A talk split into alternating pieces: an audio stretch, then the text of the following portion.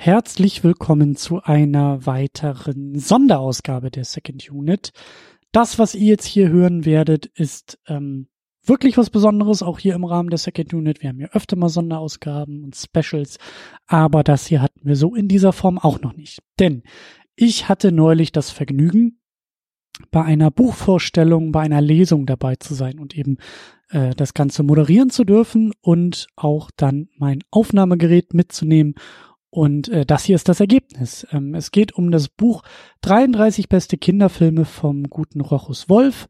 Äh, Rochus kennt ihr vielleicht auch noch aus einer Podcast-Ausgabe, die wir zusammen gemacht haben bei äh, ja, da ging es auch um das Thema Kinderfilme. Das war zu Rico, Oscar und die Tieferschatten, ist auch schon ein bisschen länger her. Und äh, Rochus ist auch äh, tatkräftiger Patreon-Unterstützer und ähm, ja, Freund des Hauses der Second Unit und deshalb ähm, habe ich das, äh, habe ich die Möglichkeit natürlich sehr, sehr gerne angenommen, an äh, diesem Abend, äh, durch diesen Abend äh, zu moderieren und eben auch mit Publikum am Ende dann auch noch über das Thema zu diskutieren. Ähm, Horus hat eben ein Buch geschrieben. Das Buch heißt 33 beste Kinderfilme und darüber werden wir uns dann im Laufe dieses Specials auch ausgiebig unterhalten.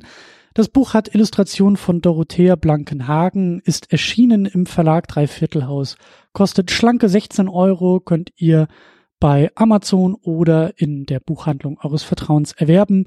Weitere Details zu dem Buch findet ihr auch verlinkt bei uns in den Show Notes. Da gibt's dann auch ein Affiliate-Link äh, unter anderem zu Amazon.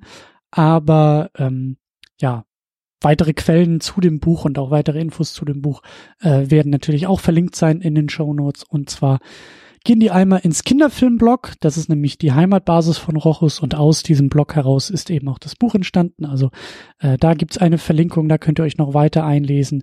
Dann gibt's auch noch eine Verlinkung auf die Seite 33 kinderfil.me. Stehst du? Ist ja da mit der URL, ne? 33 Kinderfilme ist die URL. Und äh, das ist die Website des Buches und da findet ihr natürlich auch noch alle weiteren Informationen zum Buch. Da gibt es Leseproben, da gibt es auch ähm, ISBN-Nummern, da gibt es alles, was ihr wissen müsst, wissen wollt, falls ihr das Buch ähm, erwerben wollt. Aber ansonsten einfachste Anlaufstelle ist natürlich ähm, der große, große Onlinehandel oder eben, wenn ihr einfach mal in die Buchhandlung eures Vertrauens geht und sagt, hey, ich möchte das Buch 33 beste Kinderfilme von Horus Wolf erwerben, dann äh, sollte das eigentlich auch funktionieren, denn Buchhandel kann eigentlich auch alles bestellen. Also macht das mal. Es ist ein schönes Buch. Ähm, ich habe es hier liegen. Ich blätter es auch die ganze Zeit noch weiterhin durch und wir werden eben jetzt hören, wie Rochus und ähm, meine Wenigkeit ein wenig über das Buch reden und vor allen Dingen, wie Rochus das Buch auch vorstellen wird. Ähm, kleiner Hinweis noch in eigene Sache, bevor es losgeht. Das Ganze ist natürlich eine Live-Situation. Das Ganze ist live vor Ort im Café Morgenstern in Berlin aufgezeichnet worden mit meinem mobilen Aufnahmegerät. Und deswegen äh, sei es auch verziehen, falls es das ein oder andere äh, falls es die ein oder andere ähm, ja ungewohnte technische Klangqualität geben sollte ähm, seht da oder hört da vielleicht ein bisschen drüber hinweg. Das Ganze war eben, wie gesagt, live und äh, live ist immer ein bisschen anders als das, was ich jetzt gerade tue, nämlich in den heimischen vier Wänden äh, in sehr äh, kontrollierten Bedingungen aufzunehmen. Also, ähm, ich halte jetzt hier meinen Mund, um dann direkt wieder loszulegen und den Abend zu moderieren und anzumoderieren und äh, Bühne frei für Rochus und für sein Buch 33 beste Kinderfilme. Viel Spaß dabei.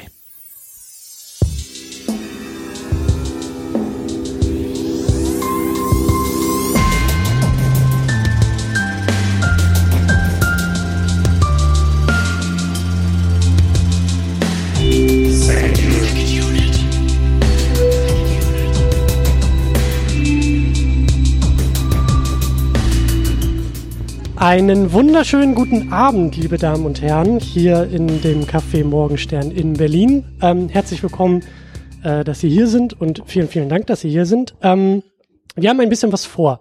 Das wird ein äh, sehr, sehr schöner und auch ein sehr produktiver Abend, denke ich mir. Ähm, mein Name ist Christian Steiner und ich darf heute Abend das tun, was ich am liebsten tue, nämlich mit wunderbaren Menschen über wunderbare Filme sprechen. Und äh, ich mache das auch normalerweise ähm, nicht so hier in dieser freien Welt, sondern im Internet. Einmal die Woche äh, rede ich dort in meinem Podcast äh, namens Second Unit äh, über Filme und deshalb sitzen wir beide jetzt auch hier mit Mikrofon vor der Nase, denn die Idee ist, das Ganze, was wir hier jetzt besprechen werden und auch vorlesen werden, ähm, im Rahmen dieses Podcasts auch nochmal zu veröffentlichen. Es gibt auch noch ein drittes Mikrofon, da ist dann die Idee, dass wir so in der zweiten Hälfte des Abends, in der zweiten Diskussionshälfte dann auch mit Ihnen, mit euch ins Gespräch kommen. Und wer gerne möchte, darf auch gerne hier zum Mikrofon greifen, sodass dann eben auch Diskussionsbeiträge, ähm, Wortmeldungen mit in der Sendung landen. Wer das nicht möchte, lässt das Mikrofon hier liegen. Das ist auch überhaupt kein Problem. Ähm, ich hatte die äh, Freude und das Vergnügen auch schon mit Rochus äh, einen Podcast zusammen zu machen. Da haben wir damals über den Film Rico, Oscar und die Tieferschatten gesprochen, der äh, spannenderweise auch in diesem Buch hier zu finden ist. Und äh, deswegen freue ich mich halt, heute Abend nochmal ja, erneut mit Rochus ins Gespräch zu kommen. Und Rochus hat uns eben sein Buch mitgebracht. Das Buch heißt 33 beste Kinderfilme und ist auch da hinten bei Benedikt am Tisch äh, zu erwerben. Also wer das Buch noch nicht sein eigen nennt, muss nicht traurig heute Abend hier aus dem Laden gehen, sondern alle werden versorgt, wenn sie es denn möchten. Äh, Rochus ähm, studierte Germanistik und Geschlechterforschung in Bonn, Oxford und Berlin. Er ist freier Kulturjournalist und Filmkritiker, unter anderem tätig für Critic.de, Moviepilot, die Taz, das Deadline-Magazin und heute unter anderem mit Kolumnen und Texten bei kinozeit.de und eben auch in einem eigenen Blog in einem Kinderfilmblog. Und äh, Rochus hat heute Abend auch die wunderbare Die weite Reise aus Fulda angetreten und hat eben sein Buch mitgebracht. Und darüber möchten wir ein bisschen sprechen. Wir werden auch ein bisschen aus dem Buch, oder Rochus wird ein bisschen aus dem Buch äh, vorlesen. Ähm, genau. Ähm, Rochus, vielleicht gleich als allererste Frage und gleich zum Einstieg. Ähm, dein Buch 33 beste Kinderfilme. Ähm, wie würdest du das Buch beschreiben? Was ist das für ein Buch? Hast du einen Ratgeber geschrieben für Eltern oder hast du einen Nachschlagewert geschrieben für Kinder, die auf der Suche sind nach Filmen? Wie würdest du dein eigenes Buch beschreiben? Also so richtig als Ratgeber würde ich es, glaube ich, nicht bezeichnen. Dafür ist es zu wenig, ähm, zu wenig ausschließlich serviceorientiert oder gewissermaßen voll, voll mit Handreichung.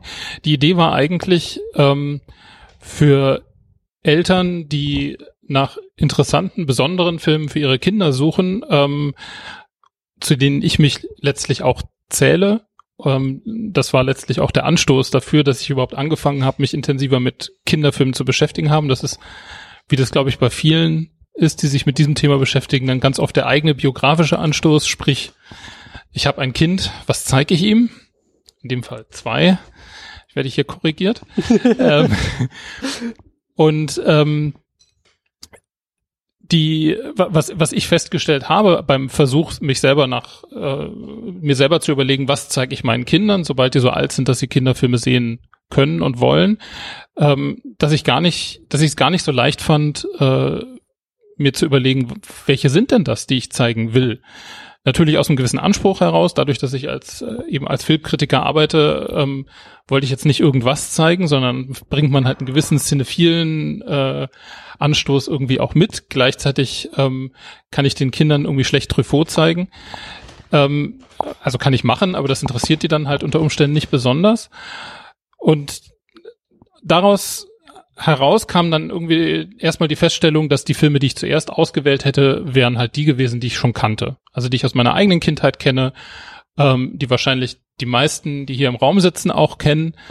Und ähm, das ist zwar super, äh, man erlebt dabei auch manche Überraschungen, dass man dann feststellt, so toll ist der Film dann doch nicht, den man da gerade ausgesucht hat.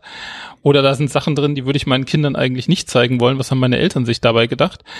Ähm, aber auf der anderen Seite ähm, war das ein guter Start und dann dachte ich, merkte ich aber, okay, ich weiß aber zum Beispiel gar nicht so, was läuft jetzt gerade im Kino, was sind neue Filme, die nach meiner Kindheit quasi entstanden sind. Und da war quasi dann mein filmkritischer Ehrgeiz geweckt so dass ich vor vor sechs Jahren eben mit dem Blog angefangen habe, mhm. wo ich dann ähm, auch stark Filme zum Beispiel von Festivals und so weiter mir angesehen habe. Und die Idee zu dem Buch kam im Grunde von ähm, Marcel von dem Verlag Dreiviertelhaus, ähm, der gesagt hat, du hast jetzt seit so vielen Jahren da Sachen veröffentlicht, du hast so viele Kinderfilme geschrieben, wäre es nicht mal sinnvoll, ähm, wäre es nicht mal interessant, das irgendwie in Buchform zu bringen. Und die Idee war dann wirklich, ähm, wir sammeln einfach mal herausragende, beste Kinderfilme und ähm, geben damit gewissermaßen einen Anstoß, einen, Vorschlag, welche Filme man Kindern zeigen könnte. ähm, einfach mal um was vorzuschlagen für Eltern. Ähm, der Titel ist 33 beste Kinderfilme. Ist das nicht, ist da nicht ein Schreibfehler drin? Also müsste es nicht eigentlich heißen, die 33 besten Kinderfilme? Oder was hast du dir dabei gedacht? Also ganz, ganz bewusst ohne, ähm, ohne, jetzt fehlt, fehlt mir das Wort, ähm, nein, Artikel, aber eben bestimmten Artikel, das war das Wort, ohne bestimmten Artikel ähm, geschrieben, weil es mir eben darum geht, es sind 33 beste Kinderfilme. Es ist aber nicht so, also es ist natürlich im Deutschen eigentlich grammatisch nicht ganz sauber, ähm, aber es gibt eben genauso gut noch 33 andere beste Kinderfilme und ähm, auch noch 50 oder 100, wenn man so will. Ähm, also ich wollte ein bisschen die die Abgeschlossenheit, die man sonst oft hat, wenn man wenn man irgendwie Listen hat von die 100 besten Actionfilme der äh, 2000er oder so, ähm, die wollte ich da rausnehmen und diese dieses äh, dieser sehr fast schon kanonische Duktus, also der, mhm. der, der, der Griff, dass man sagt irgendwie, das ist jetzt das, was sein muss und alles andere ist Quatsch. Sondern ich wollte ganz bewusst das offen lassen. Ich wollte quasi beispielhaft 33 Filme herausgreifen. Die, das hat keinen Anspruch auf Vollständigkeit, das hat keinen Anspruch auf Perfektion. Und ähm, ich würde sogar so weit gehen, ich habe gar nicht unbedingt den Anspruch, dass diese 33 Filme allen gleichermaßen gefallen, also ich weiß ganz genau, dass mindestens zwei Filme davon meinen Kindern zum Beispiel überhaupt nicht gefallen haben mhm. und auf große Unzufriedenheit gestoßen sind und auch heute noch, ähm, wenn nur der Name fällt, sofort auf Gegenwehr stoßen. ja, das wäre auch meine nächste Frage gewesen.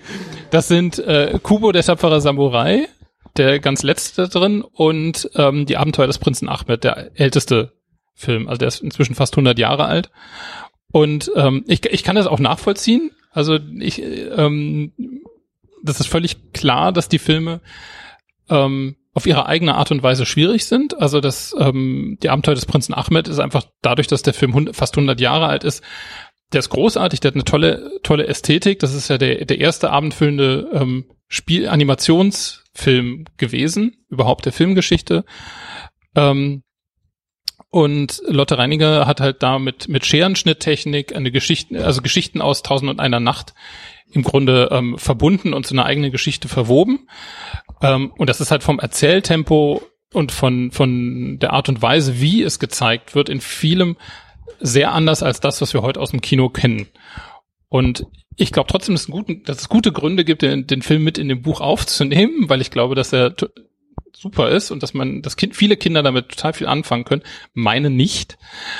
Ähm, das ist eine leichte Kränkung, die ich irgendwie ertragen muss, aber so ist das. Und bei Kubo, der tapfere Samurai, ist es, glaube ich, eher so, dass da ähm, mein, also meine Vermutung und die Reaktion, die ich dann mitbekommen habe, eher dahingehend geht, dass es ihnen bei ihnen zu schnell, vielleicht stellenweise auch zu brutal und die Figuren irgendwie zu komisch. Das hat auf irgendeine Art und Weise nicht funktioniert. Ähm, das ist ein Film aus dem Studio Leica, die auch mit sowieso generell etwas schrägen Figuren arbeiten.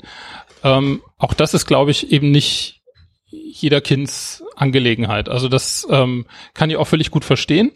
Zumal der Film auch von allen, die hier drin sind, deswegen steht er an letzter Stelle halt derjenige ist, den ich erst ab dem, erst ab zwölf Jahren empfehlen würde. Also der ist fast schon im Übergang zum, zum Jugendfilm. Ähm, der ist auch einfach nicht, nicht so einfach. Also da mitzukommen und mit den, den Schwierigkeiten, die der Film auch mit sich bringt, irgendwie auch umzugehen, ähm, dass man das nicht unbedingt will, kann ich total gut verstehen. Mhm. Das klingt jetzt ja auch schon so, ähm, und so ist das ja auch in dem Buch, also in der Filmauswahl, du beschreibst es auch selber im Vorwort, du hast ja auch eine Menge Gedanken gemacht, welche Filme du mit reinnimmst und du hast da ja auch eine gewisse, einen gewissen Anspruch in deiner Filmauswahl. Also das sind jetzt nicht nur 33 Disney-Filme oder 33 äh, Animationsfilme da drin, sondern du versuchst einen großen Bogen auch aufzumachen. Erzähl mal da ein bisschen, wie du, wie du da rangegangen bist, wie du in der Auswahl rangegangen bist, mit welchem, mit welcher Idee, mit welchem Anspruch und warum vielleicht auch gewisse Filme dann rausgefallen sind. Also es sind im Grunde mehr Filme rausgefallen als drin sind. Ähm, das also als ich angefangen habe, mir mit Marcel gemeinsam Gedanken zu machen, welche Filme nehme ich rein. Ich habe dann halt Listen gemacht, ewig lange Excel-Sheets, die ähm, zum Teil heute immer noch auf was, meinem Rechner. Was war da so die größte Zahl? Also kannst du dich noch dran erinnern? Waren es mal die 99 besten Filme oder? Nee, also die die Idee war von Anfang an, es nicht so weit äh, äh, aufzumachen, weil einfach klar war, dass das auch dass, dass ich das auch von der Textmenge her wahrscheinlich nicht in einem vernünftigen Zeitraum bewältigen kann. Mhm. Ähm, und auch, dass ich das Gefühl hatte, es wird, wird unübersichtlich. So, also deswegen und gleichzeitig war auch da spielt die Zahl wieder eine Rolle. Also ich wollte eben keine 50 oder 100 machen, weil es halt eben wieder diese Abgeschlossenheit hat, sondern die 33 als relativ arbiträre Schnapszahl war halt so eine Idee, die auch offen ist. Ähm, und es war tatsächlich dann vom Klang her und von der Menge irgendwie so, dass man es schaffen konnte. Also es ist natürlich eine, wie gesagt, eine arbiträre Zahl. Also mhm. ich könnte auch irgendwas anderes nehmen. Ähm, es waren sicher im ersten Durchgang allein schon mal doppelt so viele. Ähm, und was ich dann festgestellt habe, ist, dass ich, dass ich eben versuchen wollte, ähm, viele unterschiedliche Filme drin zu haben. Also weil es ist kein Problem, ähm, sämtliche mehr oder minder sämtliche Filme von Miyazaki, also diese japanischen Animationsfilme aus dem vom Studio Ghibli, ähm, da fast alle Filme reinzunehmen mit sehr unterschiedlichen Altersabstufungen, aber äh, trotzdem. Ähm, es gibt wahnsinnig, natürlich wahnsinnig viele super tolle Disney-Filme, auch wenn man natürlich gegen Disney Vorbehalte haben kann, aber die haben auch irre tolle Filme gemacht. Ähm, und ich wollte auch also sowieso vermeiden, dass halt nur amerikanische Filme drin sind oder dass es halt ein Riesenübergewicht in irgendeine Richtung gibt. Mhm. Und habe dann mir immer so als Peilzahl etwa genommen, dass ich von jedem, dass ich quasi so Segmente mache, die relativ zufällig oder einfach sich aus meiner Vorauswahl quasi ergeben, äh, zusammengesetzt sind und dann versuche immer so zwei, maximal drei Filme aus jedem Segment da irgendwie drin zu haben. Da gibt's dann Überschneidungen. Was, was für Segmente waren das dann? Also zum Beispiel, mhm. dass ich halt ähm, zwei Disney-Animationsfilme drin habe, ähm, mhm. zwei Pixar-Filme, zwei ähm, dieses, also es, ich habe mich, ich habe mich dann auch nicht ganz strikt dran gehalten, aber es war letztlich beim, beim, als es dann darum ging, bestimmte Filme drin zu behalten und bestimmte Filme nicht drin zu behalten, war es zum Teil so, dass das der Knackpunkt war, wo dann bestimmte Sachen rausfallen mussten. Mhm. Ähm, plus, ich wollte dann auch versuchen, dass halt wirklich aus vielen europäischen Ländern noch einzeln noch Filme da sind, dass äh, es gibt sicher ein deutliches Übergewicht an, an deutschen Kinderfilmen, was ich aber auch ähm, völlig zu rechtfertigen finde. Ähm, und es gab halt noch das Oberkriterium, was quasi ähm, oben drüber war, neben der Filmqualität, dass die Filme alle auf dem deutschen Markt einigermaßen problemlos verfügbar sein müssen. Also sprich, jeder Film, der hier drin ist, der ist, den kann man auf DVD kaufen. Und bis auf wenige Ausnahmen gibt's auch fast alle als Video on Demand, so dass man die halt ähm, problemlos wirklich sehen kann. Denn ähm, die Vorstellung, dass man halt irgendwie 33 Filme vorschlägt, hier, das solltet ihr euren Kindern zeigen und dann sind die gar nicht verfügbar. Das frustriert, ja. Das wäre irgendwie nicht so sinnvoll gewesen. Also ja. das war klar. Ja. Wie sah denn die Recherche aus?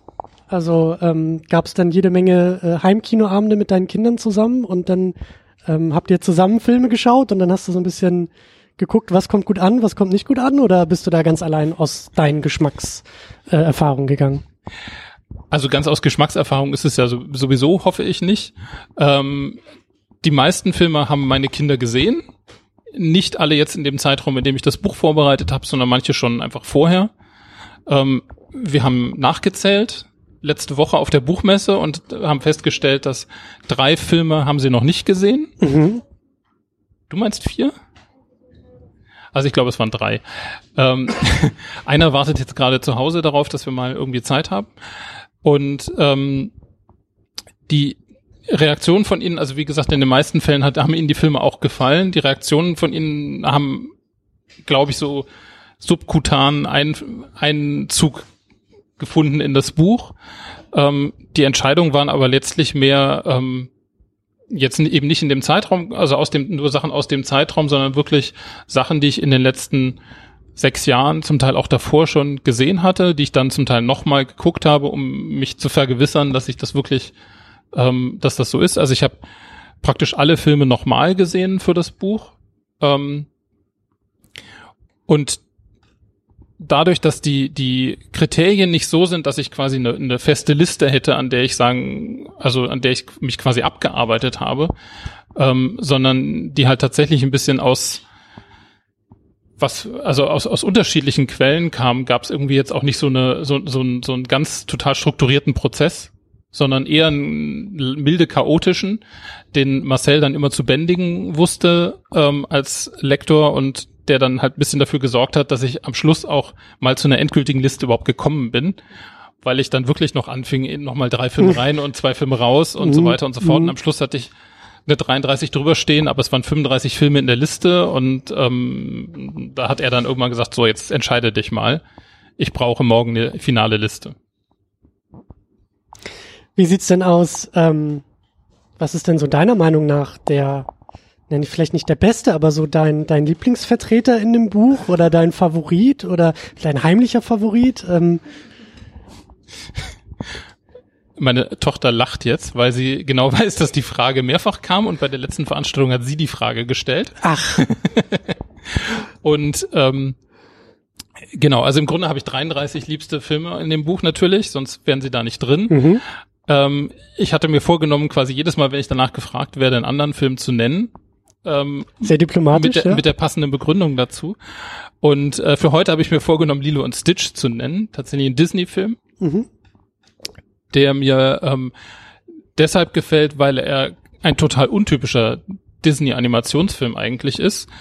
Ähm, er hat, was nicht untypisch ist, eine sehr starke oder, oder eine, eine, eine Frauenfigur im, im Zentrum, aber eben keine, ähm, keine Prinzessin.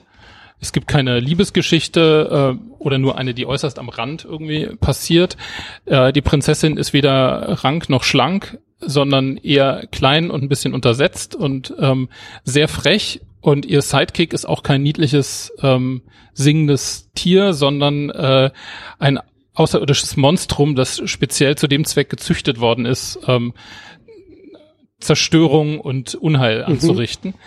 Ähm, und trotzdem ist es ein sehr, sehr lustiger und sehr, ähm, sehr versöhnlicher Film natürlich, also schon sehr Disney im Endeffekt, aber ähm, hat quasi eine Handlung, die für Disney sehr untypisch ist und verbindet, wenn man so will, diese zwei Richtungen sehr gekonnt. Dann würde ich sagen, lies doch mal ein Stück vor aus deinem Buch. Dann lese ich mal von Lilo und Stitch vielleicht das gleich vor.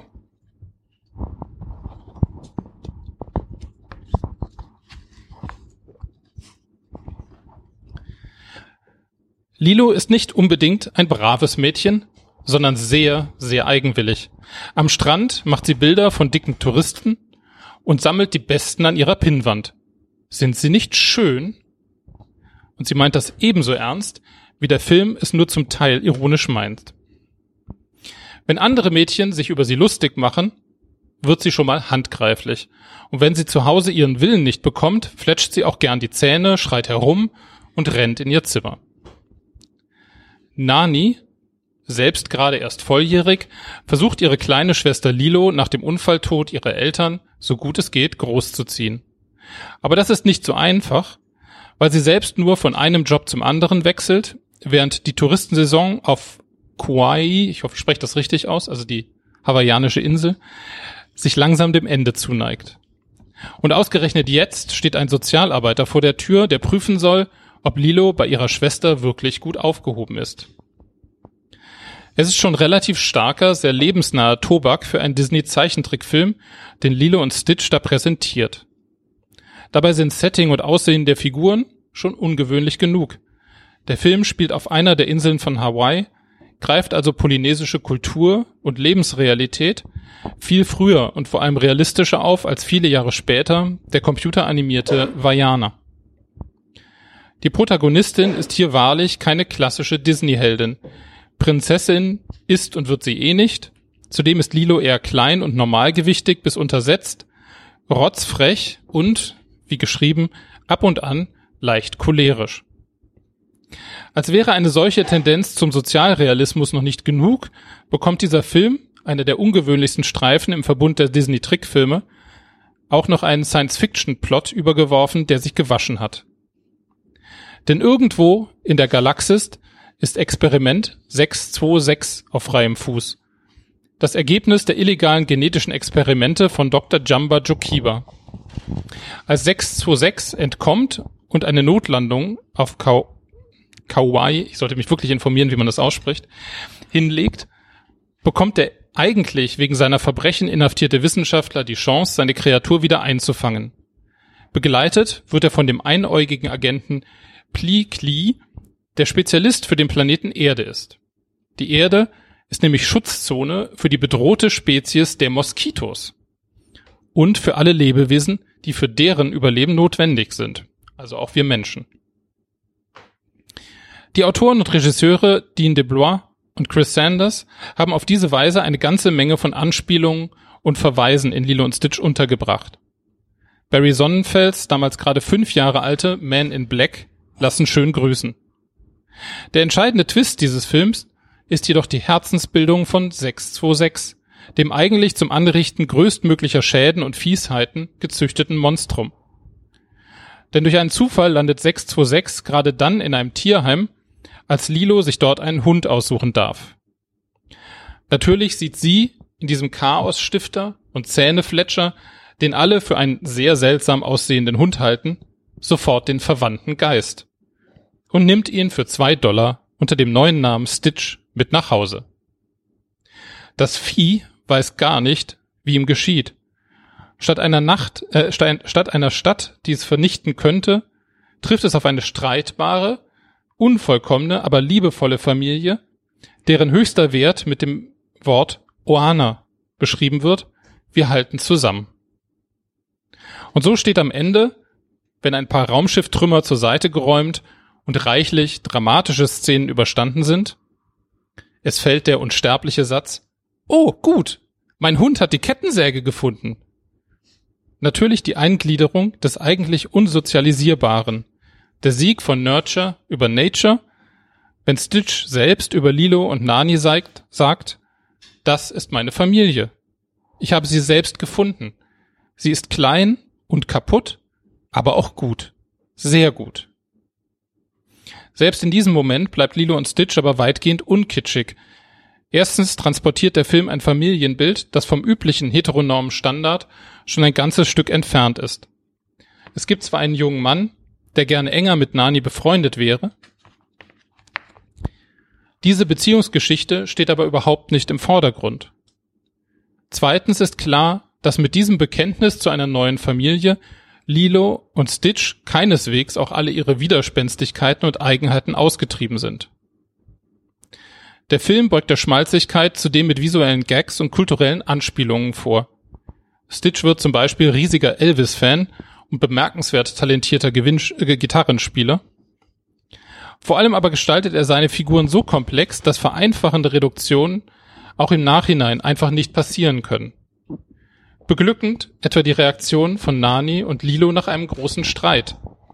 Beide schreien sich an, knallen Türen und ziehen sich zurück. Nur um anschließend gleichzeitig so hilflos wie wütend in ihre jeweiligen Kissen zu schreien. Eine realistischer gezeigte Beziehung zwischen zwei Schwestern hat Disney sonst kaum zu bieten. Und möglicherweise hat das Studio nie einen besseren Trickfilm gemacht.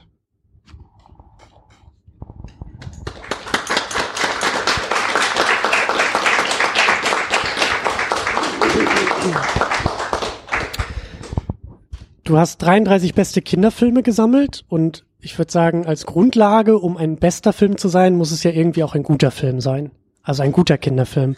Was ist für dich ein guter Kinderfilm? Was, was haben wir auch so ein bisschen in dem Text schon herausgehört? Wonach suchst du bei guten Kinderfilmen? Ähm, wie, wie, grad, wie ich gerade eben auch schon gesagt hatte, habe ich, glaube ich, keinen so ein festes, ähm, immer wieder anwendbares Raster, womit ich sagen würde, das muss ein Film erfüllen, damit er ein guter Film ist. Ähm, weil ein Kinderfilm, damit Kinder ihn wirklich gerne sehen, muss er natürlich erstmal ganz banal das erfüllen, dass er die Kinder unterhält, dass er die Kinder bei der Stange hält. Nicht alle, aber zumindest viele.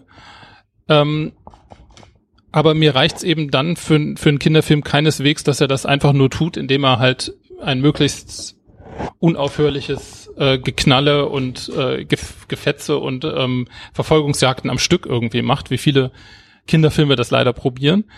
Ähm, sondern für mich wären tatsächlich die Kriterien für, für einen richtig guten Kinderfilm im Grunde ähnliche Kriterien, wie ich sie auch für einen Erwachsenenfilm, wenn man so will, irgendwie anlegen würde. Das heißt, ich erwarte von einem guten Kinderfilm dass er eben komplexe Figuren hat, dass, dass die nicht einfache Abziehfiguren, Typen nur sind, mhm. ähm, dass sie Konflikte und Dialoge haben, die halt über das, die eben genauso über diese, diese Abziehbilder hinausgehen, die also wirklich zumindest Tiefe nicht nur andeuten, sondern auch Tiefe dahinter ein bisschen mitbringen, die nicht immer völlig widerspruchsfrei sich auflösen. Ähm, die Filme haben auch nicht unbedingt immer ein totales Happy End, sondern da bleiben immer Spuren von Konflikten, von Traurigkeit vielleicht auch mal übrig. So wie es halt dann auch irgendwie in komplexeren Filmen einfach sein kann. Mhm. Ähm, und ich erwarte von, von einem guten Kinderfilm, dass er sich das halt, dass das Ganze eben auch filmisch interessant ist. Sprich, dass ich ähm, eine Ästhetik habe, die, ähm, die, die mit dem Medium arbeitet, die ähm, nicht auf eine bestimmte festgegebene Art und Weise, sondern die versucht zum Beispiel das, was sie als Thema hat, auch in einer filmischen Art und Weise mit umzusetzen. Und das kann halt auf ganz unterschiedliche Arten passieren. Ähm, das kann halt sein, wie zum Beispiel bei, bei Königin von Niendorf, ähm, einem deutschen Film von, aus dem vergangenen Jahr. Der hat eine ganz ruhige Geschichte im Grunde aus einem, aus einem Brandenburger Dorf erzählt. Und das eben tatsächlich auch ganz in ganz ruhigen Bildern erzählt. Also der halt ganz viel, ähm, die Regisseurin Julia Tome hat ganz lange mit der Kamera nur auf dem Gesicht ihrer Hauptdarstellerin bleibt. Ähm, oder halt wirklich ruhige Sequenzen zeigt und trotzdem in der in, da viel erzählt. Und dann gibt's wiederum andere Filme, die genau das Gegenteil machen. Ähm, also vielleicht von, von Ästhetik und Geschwindigkeit das krasseste Gegenteil. Auch ein neuer Film ist Captain Underpants. Das ist dann ein Animationsfilm, der schon im Titel trägt, dass er ähm, vielleicht ein bisschen anders tickt, in dem es halt wahnsinnig viel um äh, um Exkrement geht und um Pupsen und um äh, wie witzig das eigentlich alles ist, was mit unseren Körperausscheidungen passiert. Ähm, und es geht halt um zwei Jungs, die das, die, die das wiederum in eigenen Comic-Erzählungen äh, quasi für sich zum Leben erwecken.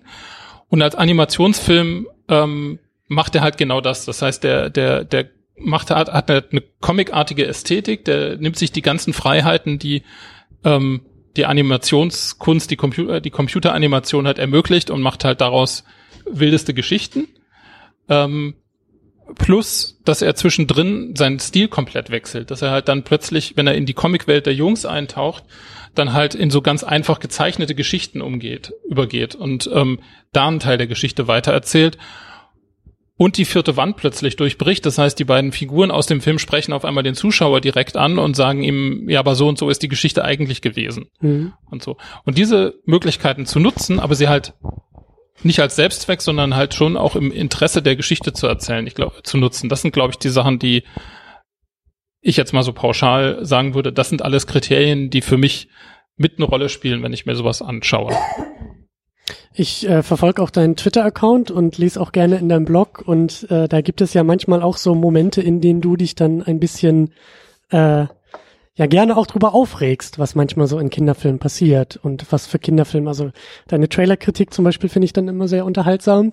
Ähm, was, was, was sind dann quasi die Negativbeispiele? Was ist das, was du überhaupt nicht sehen willst in so einem Kinderfilm, bei dem du sofort äh, ausmachst, zumachst und sagst, das, äh, das, das reizt mich oder da, da sehe ich, da sehe ich gar nichts irgendwie äh, drin. Was, was wäre quasi das Negativbeispiel?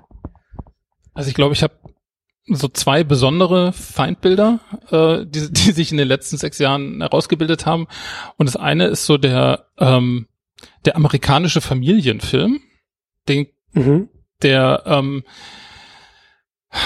also es kam, da kam jetzt gerade gestern oder vorgestern ein Trailer raus, wo es um ein, ein ist glaube ich auch schon eine Fortsetzung, aber ich habe auch schon den ersten Film nicht gesehen. Ähm, aber allein der Trailer, also es geht darum, dass irgendwie ein, ein Hund permanent reinkarniert und in jeder Reinkarnation irgendwie äh, also ein, ein Mädchen auf dem Weg zum Erwachsensein begleitet und weil das Mädchen, weil sich deren Eltern von ihrem von ihren äh, von ihr also von ihrem Großvater quasi entfremden ähm, und der Hund in der frühesten, Re frühesten Inkarnation irgendwie der Hund des Großvaters war, sorgt der Film, das sagt der Trailer, ich nehme an, das ist auch wirklich die Handlung des Films, ähm, sorgt der Hund dafür, dass sich am Schluss, also Enkelin und Großvater wieder ähm, miteinander äh, zusammenkommen.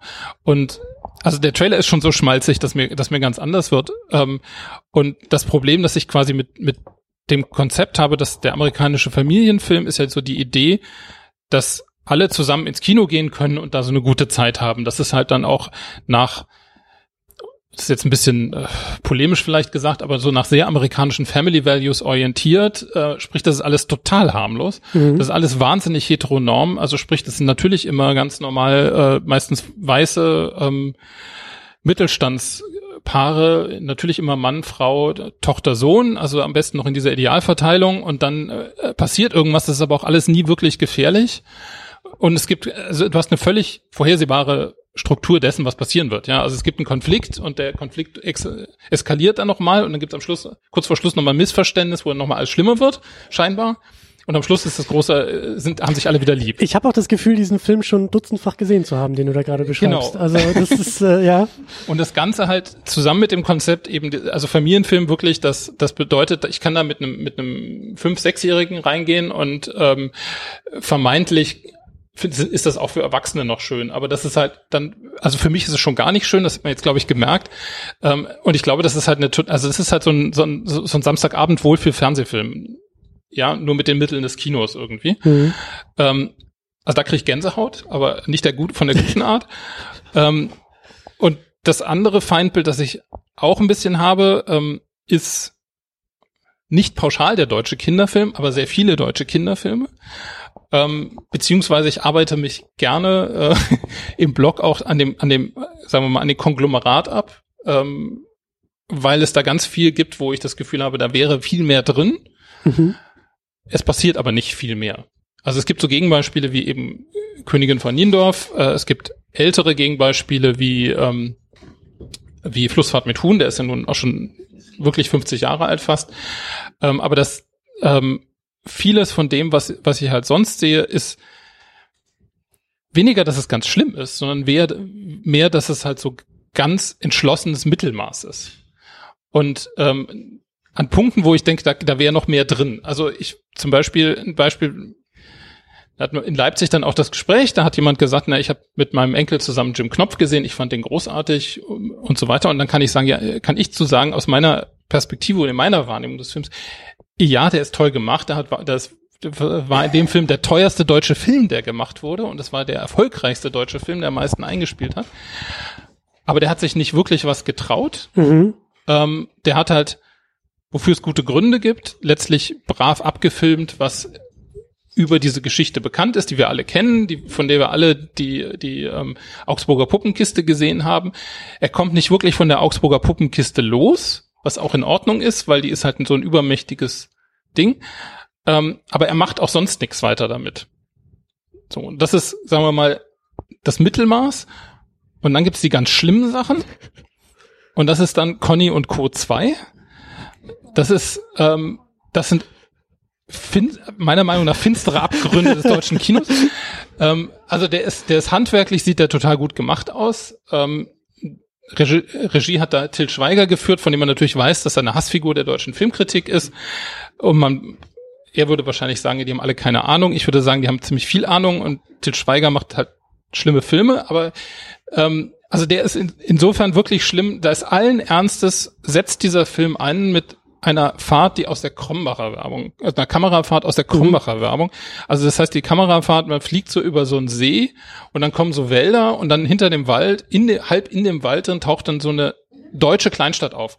Also schlimmster Art. Das ist wirklich, das ist natürlich total schön, ja. Also es ist alles ganz. Aber auch ganz wieder schön. zu brav und wieder zu glatt und wieder zu. Genau, da ist null Widerstand. Und es gibt dann halt auch da nur lauter stereotype Figuren. Also mhm. Conny ähm, ist halt irgendwie frech, aber natürlich besten Willens und so und immer nur missverstanden. Und dann gibt's den Schuldirektor, der ist halt nur böse. Und ähm, dann gibt's die die Großmutter, die die einzige ist, die die die äh, die Conny versteht. Und die Großmutter hat halt so einen Hof, auf dem sie irgendwie alte alte äh, Tiere äh, quasi noch ein Gnaden alten Tieren noch ein Gnadenbrot gibt und so weiter und so fort. Und das sind alles so Sachen. Das war noch halbwegs interessant und witzig. Ähm, 20 Jahre vorher, als Detlef Buck das bei Hände weg von Mississippi mit ähnlichen Motiven zum ersten Mal gemacht hat. Mhm. Deswegen ist Hände weg von Mississippi hier auch drin in dem Buch, weil das da noch total gut war, aber das ist seitdem total ausgelutscht und vor allem ist es aber in dem Film ich fange nicht anfange mich aufzuregen. Das wird man, äh, in dem Film halt wirklich so, dass da null äh, Besonderheit ist. Da ist nichts, woran man sich reiben kann, außer dass es halt so glatt ist. Mhm. Und diese Glattheit, die macht mich wahnsinnig. Da, das, das ertrag ich nicht. Und ähm, ich glaube auch, dass man von diesem Film wirklich nichts nichts mitnimmt. Also man lernt nichts davon, man hat nichts gesehen, was man nicht schon tausendmal gesehen hat und ähm, es ist einfach nur verschwendete Lebenszeit. Das sind die Filme, die ich dann vorstelle, unter denen ich habe es gesehen, damit sie es sich nicht antun müssen. So. Das, mhm. ist das heißt, du willst herausgefordert werden. Also du willst herausgefordert werden, du willst aber auch, dass deine Kinder herausgefordert werden in Film oder im Kino, im äh, beim beim Film schauen und dass sie auch, dass die Filme auch ein Gespür oder etwas für das Medium vermitteln. Also du willst eher was, ich weiß nicht, ob komplex das richtige Wort ist, aber du willst halt nicht unterfordert werden und du willst auch nicht, dass Kinder unterfordert werden im Kino. Ist das richtig? Das auf jeden Fall. Und ich finde, komplex ist sogar noch das, das treffendste Wort. Also weil, weil die, oder eins der treffenderen, weil ähm, zu, zu sagen, ähm, also ich will nicht unbedingt sagen, dass ich jedes Mal was lernen will oder dass ich, dass ich ähm, was sehen will, was ich noch in gar keiner Art und Weise so gesehen habe oder so. Das ist ja, das ist schon eine verdammt hohe Latte und die können die wenigsten Filme ähm, überspringen, wenn man so will. Mhm. Ähm, aber ich möchte Film als Kunstform verstehen und ich möchte Film auch Kindern halt als Kunstform nahebringen. Das heißt ja nicht auch, dass man nicht mal ein paar andere Sachen, dass man nicht auch trotzdem mal irgendwie äh, ähm, was anderes liest. Also wir lesen ja auch nicht alle Dostoevsky die ganze Zeit, sondern wir lesen auch irgendwie unsere Krimis und sonst irgendwie. Und ähm, aber eben selbst so ein Genrefilm oder ein Thriller oder sonst wie kann gut gemacht sein oder halt irgendwie fad gemacht sein. Und das, was ich halt, wo, wo ich schon genau weiß in Minute 30, was den Rest des Films passieren wird. Also nicht nur im Who Done It, ich weiß, wer es war, sondern ich weiß auch ganz genau, was jetzt noch passieren wird. Das muss ich mir ja eigentlich nicht ansehen. Und ähm, für den Film als Kunstwerk habe ich halt irgendwie schon den Anspruch, dass ich die Welt danach zumindest um ein kleines bisschen anders sehe, als ich sie vorher wahrgenommen habe. Also dass sich meine Weltsicht ein bisschen verschiebt, dass ich irgendeine Facette da erlebt habe, gesehen habe, die ich vorher nicht kannte. Und das möchte ich auch für einen Kinderfilm, klar. Hm. Ähm, du nimmst auch eine äh, Alterseinstufung in deinem Buch vor.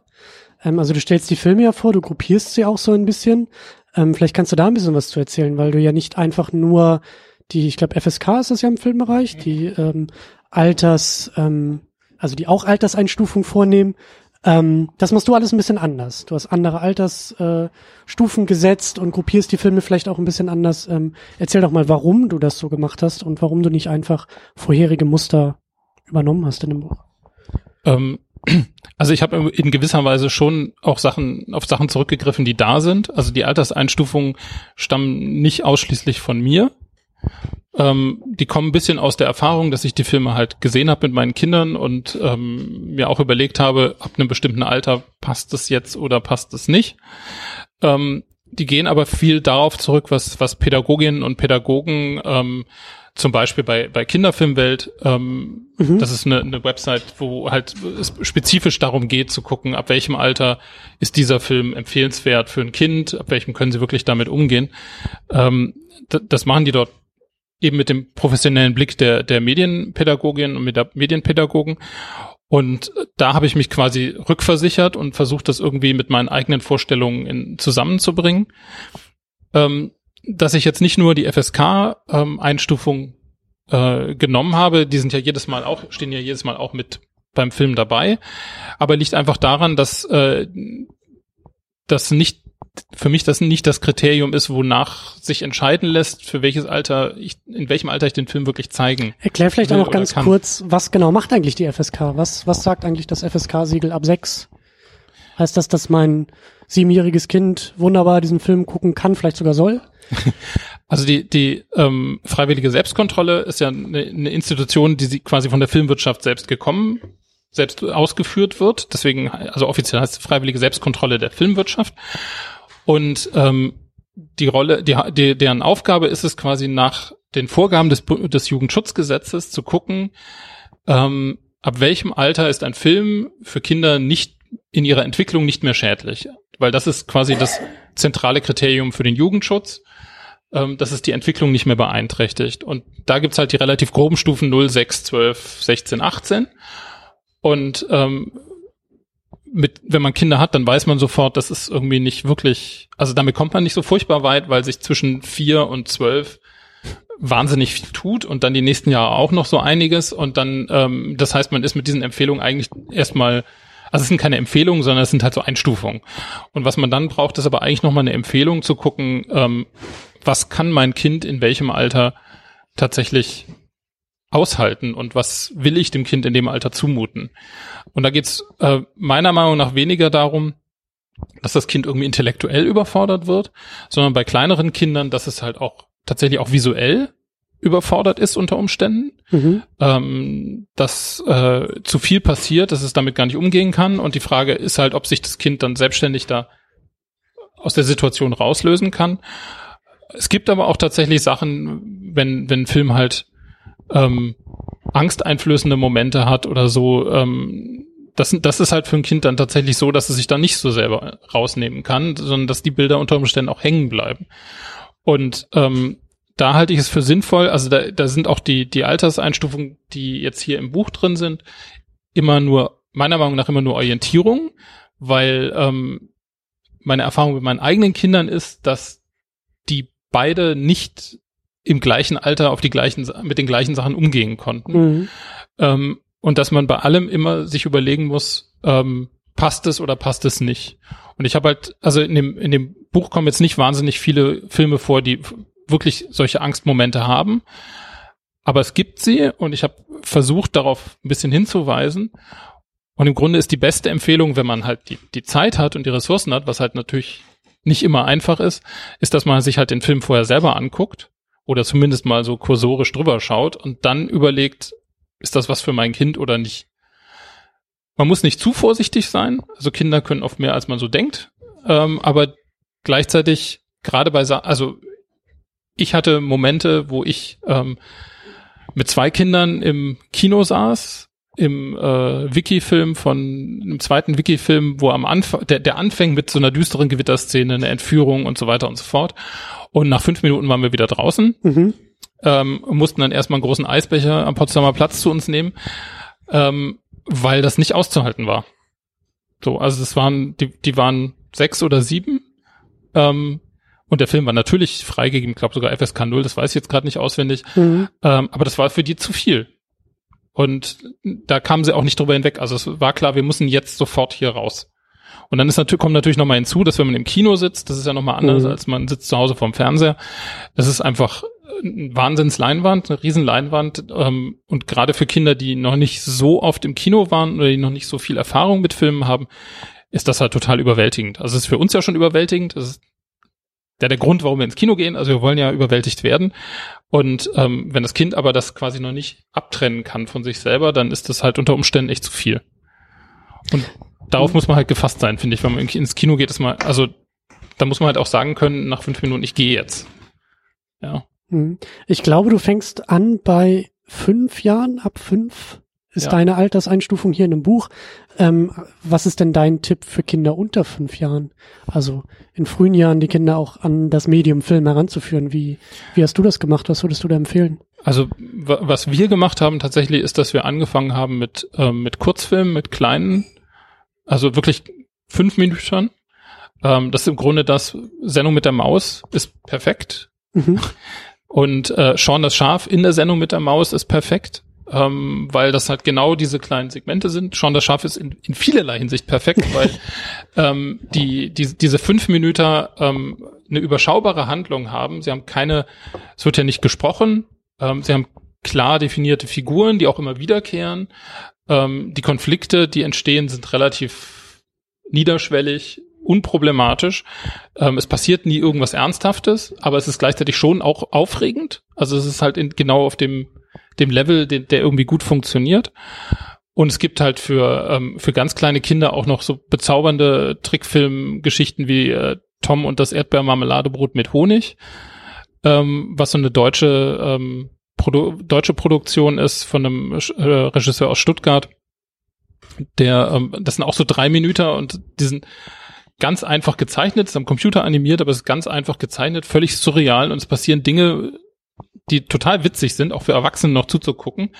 Ähm, und für Kinder ist das großartig. Und das sind aber gleichzeitig, also genau, das sind so, so, so kurze Formen, die gut funktionieren. Und wir haben tatsächlich dann so eine Zeit lang, da kommt dann natürlich irgendwie der, der, ähm, der Vater irgendwie bei mir, also der, der Filmkritiker und Sammler irgendwie raus. Wir haben dann zum Teil tatsächlich so ähm, Kurzfilmnachmittage gemacht, mhm. wo wir mhm. dann noch Freunde eingeladen haben und dann ein kleines Programm zusammengestellt mit Filmen aus 100 Jahren Filmgeschichte sprich dann auch ein paar Stummfilme, ganz alte von, von Méliès gezeigt und ähm, Chaplin und solche Geschichten, die dann ähm, und das einfach so nebeneinander gestellt, wo man dann ganz schnell sowieso die ganze Vielfalt hat. Mhm. Und dann ist man aber auch mit fünf, sechs, siebenjährigen äh, noch völlig auf dem sicheren Dampfer, wenn die so eine Slapstick-Komödie aus den 20er Jahren sehen, die zehn Minuten, Chaplin fällt dauernd irgendwie in wieder in See, aus dem er versucht rauszukommen oder so, das ist großartig. Das funktioniert bestens. Ja. Was hältst du davon, noch einen zweiten Text vorzulesen aus dem Buch? Wenn das noch, äh, wenn ihr das noch aushaltet. Dafür sind wir hier. Dann ähm, gerne. Da meine Mitleserin jetzt gerade den Saal verlassen hat, ähm, musst du alleine lesen. Äh, muss ich alleine lesen. Ähm, genau, ich hatte einen, einen Text, ich habe ja einen Text zur Ronja Räubertochter und ähm, da hat bei unserer letzten Veranstaltung meine Tochter, weil da, da drin ein kurzer Dialog Ronja von Ronja mit ihrem Vater drin ist, ähm, hat meine Tochter die Ronja gelesen. Jetzt überlege ich gerade, ob ich das trotzdem machen soll oder ob ich ähm, ja, aber die, nö, lass mal, die ist gerade da draußen, glaube ich, ganz glücklich. Dann lese ich stattdessen Ernest de Celestine. Auch, ist eh viel zu wenig bekannt, den sollte man äh, mehr bekannt machen.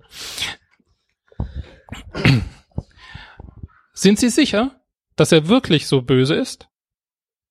Gerade hat die alte Mausedame den weisen Kindern wieder so gruselig vom bösen Bären erzählt, der aus seinem Winterschlaf aufwacht, sehr schlecht gelaunt und sehr hungrig, und der am liebsten zehn, hundert, tausend kleine Mäuse essen würde, ganz roh und ganz lebendig. Und dann stellt Celestine, die aufmerksam zuhört, aber besonders gerne zeichnet, nämlich lächelnde Bären und lächelnde Mäuse, ihre Frage und erntet damit nur Zorn und Beschimpfungen. Denn hier unten in der Kanalisation, wo die Mäuse leben, sind die Bären das große gefährliche andere, das stets die eigene Existenz bedroht. Mäusefallen werden hier zu Fitnessgeräten, an denen die Mäuse zur Abwehr dieser äußeren Gefahr ihre Muskeln trainieren. Zugleich ist man aber auf die Bären angewiesen, denn Mäuse die ihre Zähne verlieren, sind dem Hungertod geweiht. Und was könnten wohl bessere Ersatzzähne sein als die ausgefallenen Milchzähne junger Bären? Deshalb werden Waisenmäuse wie Celestine nach oben geschickt, um heimlich nachts die Milchzähne einzusammeln, die die Bärenkinder in Erwartung der Zahnfee, pardon, Zahnmaus, auf den Nachttisch gelegt haben. Dabei sollte man aber besser nicht gesehen werden, denn die Bären, das merkt Celestine bald, reagieren gleichfalls äußerst hysterisch auf reale Mäuse. Nach einer ziemlich dramatischen Fluchtaktion schläft sie in einer Mülltonne ein und wird dort am nächsten Morgen fast von einem Bären aufgefressen, dem sehr schlecht gelaunten und sehr hungrigen Ernest. Natürlich wird nichts aus diesem Frühstück. Der Film heißt nicht umsonst Ernest et Celestine, und handelt davon, wie diese beiden Außenseiter zueinander finden. Widerwillig von Bärenseite, stets optimistisch und gut gelaunt von Mäuseseite. Eine Freundschaft, die entsteht, weil sie einander helfen, dann wächst, weil beide so vieles verbindet. Vor allem der Sinn fürs Schöne in Kunst und Musik. Und die schließlich auf die Probe gestellt wird, als sie eingesperrt werden für ihr Verbrechen, als Maus und Bär zusammenzuleben. Stéphane Aubier, Vincent Patard und Benjamin René haben aus den Büchern von Gabriel Vincent, die in Deutschland zuerst unter den Namen Mimi und Brumm bekannt wurden, auf denen der Film lose basiert, eine Geschichte destilliert, in der eine einfache Freundschaft die Konvention gleich zweier Gesellschaften aufbricht, die jeweils auf Ablehnung der anderen gegründet sind. Hier wie dort herrscht die Angst vor den anderen vor, Und sehr clever setzt der Film dabei ins Licht, wie diese Ängste bei Mäusen unten und Bären oben Organisationsstrukturen von Obrigkeit in Gang setzen, die sich sehr, sehr ähnlich sind. Der Trick ist dabei, dass Ernest Celestine gar nicht politisch daherkommt, mit keinen schweren Begriffen oder Themen hausieren geht, sondern sich immer nur um die kleine, mutige Celestine und um den großen, brummigen Ernest kümmert. Das Ganze sehr traditionell, in getuschten Zeichnungen animiert, die an den Rändern auszufransen scheinen. Auch dies an der Buchvorlage geschult. Was der Geschichte zusätzlich Schärfe nimmt und in der Schlussszene dazu führt, dass sich die Erzählung wieder in sich zurückfaltet, als mögliche Lebenserinnerung von Maus und Bär. Ganz nebenbei fliegt dieser wunderbarste europäische Trickfilm der vergangenen Jahre auch noch kleine Nebengeschichten ein, etwa die vom Bären, der als Süßwarenhändler seine Waren gerne vor allem den Kindern andient, während direkt gegenüber seine Frau als Zahnärztin einen florierenden Handel mit Ersatzzähnen betreibt. Ihr eigener Sohn allerdings, da sind sie sich beide einig, soll von dem Süßkram nichts bekommen, sondern das von ihnen gesammelte Geld weiter vermehren. Denn, um reich zu werden, musst du die Zähne der anderen versauen, nicht deine eigenen. Freundlicher und bissiger kann man Kapitalismuskritik eigentlich nicht verpacken.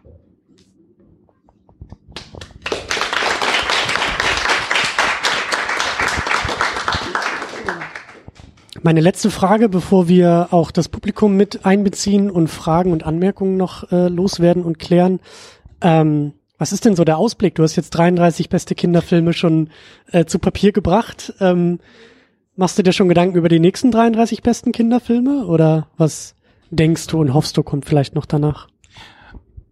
Also die nächsten 33 besten gibt's natürlich schon, also dadurch, dass die Liste so lang war ähm, und äh, sich auch kontinuierlich erweitert. Ähm, ob daraus nochmal ein Buch wird, mal sehen. Ähm, wie bei irgendwie Filmen geht's auch drum, mal schauen, ob sich irgendwie der, der erste ob der, ob der erste ordentlich gesehen wird, wie sich die Tickets verkaufen, dann schauen wir nach, was mit dem Sequel ist. Ähm, gleichzeitig überlege ich tatsächlich, ähm, ob es nicht mal interessant wäre, sich Kinderserien anzugucken, also Fernsehserien im weitesten Sinne, angefangen von Schon das Schaf bis ähm, zu längeren und eher für ein bisschen älteres Publikum gedachten. Mhm. Ähm, was ich auf jeden Fall natürlich weitermachen werde, ist, dass ich im Blog halt weiter drüber schreibe, das ist klar, aber die ähm, eine Sache, die ich dort zum Beispiel eher unterbringe und die, glaube ich, auch eher eine, eine, eine kurze Form braucht, ähm, wäre vielleicht mal die Überlegung, Sammlungen von Kurzfilmen tatsächlich zusammenzustellen. Mhm. Ähm, bisschen etwas, was quasi mir im Hinterkopf immer schon seit seit längerem vorschwebt. Tatsächlich diese diese ähm, Kurzfilm-Nachmittage, die wir gemacht haben, ähm, jetzt nicht in identischer Form, aber quasi als, als Vorschläge ähm, zusammenzustellen. Das heißt, so ein bisschen zu kuratieren, mhm. ein Programm, welche Kurzfilme könnte ich zum Beispiel für einen lustigen Nachmittag mal zusammenstellen. Ähm, da ist immer dann die Schwierigkeit allerdings sehr schnell an dem Punkt erreicht, woher kommen die Filme, ähm, weil es für Kurzfilme quasi kaum mhm. ähm, die Möglichkeit gibt, die halt wirklich auf DVD oder so zu erwerben. Und nur ein Teil ist auch legal online verfügbar. Also es gibt immer wieder Regisseurinnen und Regisseure, die sie online stellen. Ähm, aber ähm, das ist sehr mühsam gewissermaßen, sich da eine vernünftige Sammlung irgendwie verfügbar zu machen. Aber das wären so Wünsche für die Zukunft. Gibt es Fragen? Gibt es Anmerkungen? Gibt es eigene Erfahrungen in Sachen Kinderfilm, Filme für die eigenen Kinder, die Sie gerne mitteilen möchten? Dann sehr, sehr gerne. Am liebsten auch mit Mikrofon. Ansonsten. Ja, ich wollte das nochmal mit der, mit der FSK wollte ich nochmal ansprechen. Und zwar gibt es ja, in den Schulen dürfen wir nur null. Also ab null. Und dann sind manche Filme, wo ich denke, warum sind die ab null? Kinder werden mit, sind mit sechs in der Schule und wie du schon gesagt hast, also hier mit Flussfahrt mit Huhn ist nicht ab null, glaube ich, ne? Und das wäre ein, ist ein Film, der spannend ist, der realistisch ist, nicht übertrieben.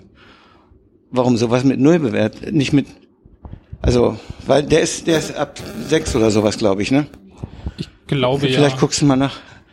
Also ist den durften wir nicht zeigen, weil der, weil der, glaube ich, nicht ab Null ist. Und da denke ich, dass man müsste sowas irgendwie noch ein bisschen gliedert oder noch mal genau überdenken. Ne?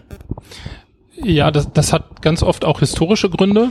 Also die FSK ähm, ist wie alle menschlichen Institutionen äh, auch irgendwie quasi historischen Veränderungen. Äh, also so alt ist sie zwar noch nicht, aber ähm, man, man sieht halt sehr deutlich, am deutlichsten vielleicht in einem ganz anderen Bereich, nämlich im Genre der, der, der Horrorfilme, ähm, dass die FSK ähm, heute Entscheidungen trifft, die sie so vor 20 Jahren niemals getroffen hätten. Ähm, was auch dazu führt, dass zum Teil jetzt Filme, also gerade im Bereich Horrorkino, ähm, dass jetzt Filme zugänglich werden, die vor 20, 30 Jahren zum Teil ja verboten worden sind, als jugendgefährdend und gewaltverherrlichend und so weiter. Ähm, das ist aber natürlich eine ganz andere Geschichte als der Kinderfilm. Aber ich glaube, auch da gibt's halt äh, unterschiedliche Wahrnehmungen. Also das ist halt ähm, bis hin dazu, also ein ganz anderer Aspekt, über den wir jetzt gar nicht gesprochen haben, den wir, den ich, glaube ich, auch jetzt hier in dem Kontext gar nicht ausbreiten will, ist aber halt, ähm, was halt politisch zum Beispiel auch gewollt war. Also dass halt DEFA-Filme, die ähm, nach dem Krieg quasi die meisten deutschen Kinderfilme waren. Also es gab ein, quasi so eine große Lücke, wo in Westdeutschland kaum fürs Kino Kinderfilme produziert worden sind. Ähm, es gab eigentlich nur auf Deutsch DEFA-Filme, fast nur. Und die waren aber natürlich politisch in Westdeutschland total problematisch und wurden halt alle, standen halt alle erstmal unter dem Sozialismusverdacht, ähm, was auch irgendwie von DEFA-Seite aus gewollt oder erzwungen war. Also es gab dann gleichzeitig in der DDR natürlich die Politik, DEFA-Filme müssen, sollen Politik machen und so. Also es ist eine ganz schwierige Situation. Ähm, aber bei, bei Flussfahrt mit Huhn zum Beispiel, ich kann es mir auch nicht erklären. Ich glaube, aus heutiger Sicht wäre es so, dass der Film auch eine FSK 0 bekäme. Weil der ist auch für kleinere Kinder, wüsste ich nicht, warum der, also vielleicht diese Szene, wo sie da in der Fabrik eingeschlossen sind, dass die so ein bisschen angsteinflößend ist oder so. Ich, Aber- denk, ich denke eher anders, dass, äh, weil der Junge den, den Automaten da aufbricht und das Kleingeld rausnimmt für die Flucht. Das könnte, das könnte auch sein. Ich, also ich, man müsste sich mal die FSK-Begründung für, dafür angucken und um zu, zu schauen, Das- woran das genau liegt. Gibt es da denn irgendwie Möglichkeiten, der FSK so ein bisschen ähm, Feedback zu geben? Oder also Also es ist, also bei, klar, die Entscheidungen sind wahrscheinlich sehr final, aber ich weiß nicht, ob die. Na, äh, naja, die, also die, es gibt, glaube ich, eine Frist, nach der die wieder, ähm, nachdem die quasi angefochten oder neu, neu auf, angefordert werden können. mhm.